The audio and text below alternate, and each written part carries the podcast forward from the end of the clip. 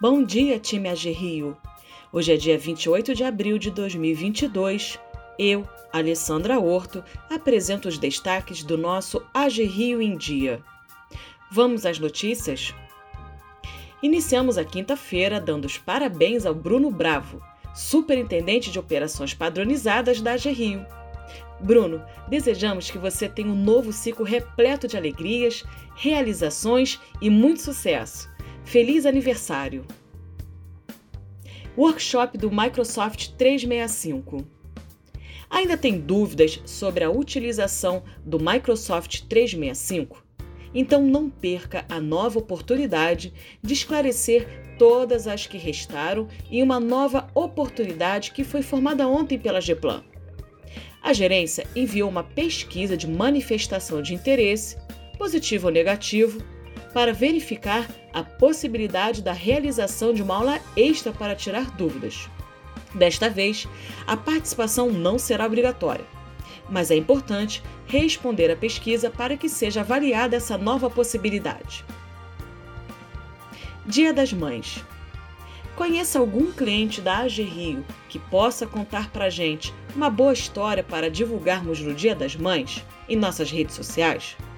Entre em contato com a GECOM sua parceria pode ser muito importante para destacarmos o papel das nossas mães empreendedoras e mostrar o quanto é importante o nosso apoio. Juro bancário médio. O Banco Central informou hoje que o juro bancário médio, com recursos livres de pessoas físicas e empresas, chegou a 36,3% ao ano em fevereiro. Segundo a instituição, essa é a maior taxa desde agosto de 2019, quando somou 37,1% ao ano. Com isso, é a maior taxa em dois anos e meio.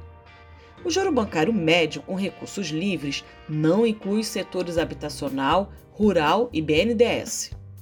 Após registrar o maior crescimento em seis anos em 2021, o juro bancário médio fechou o ano passado em 33,9% ao ano. A alta dos juros bancários médios é reflexo, entre outros fatores, do aumento da Selic, a taxa básica de juros da economia definida pelo Banco Central. A Selic passou de 2% ao ano em janeiro de 2021 para 11,75% ao ano em março deste ano.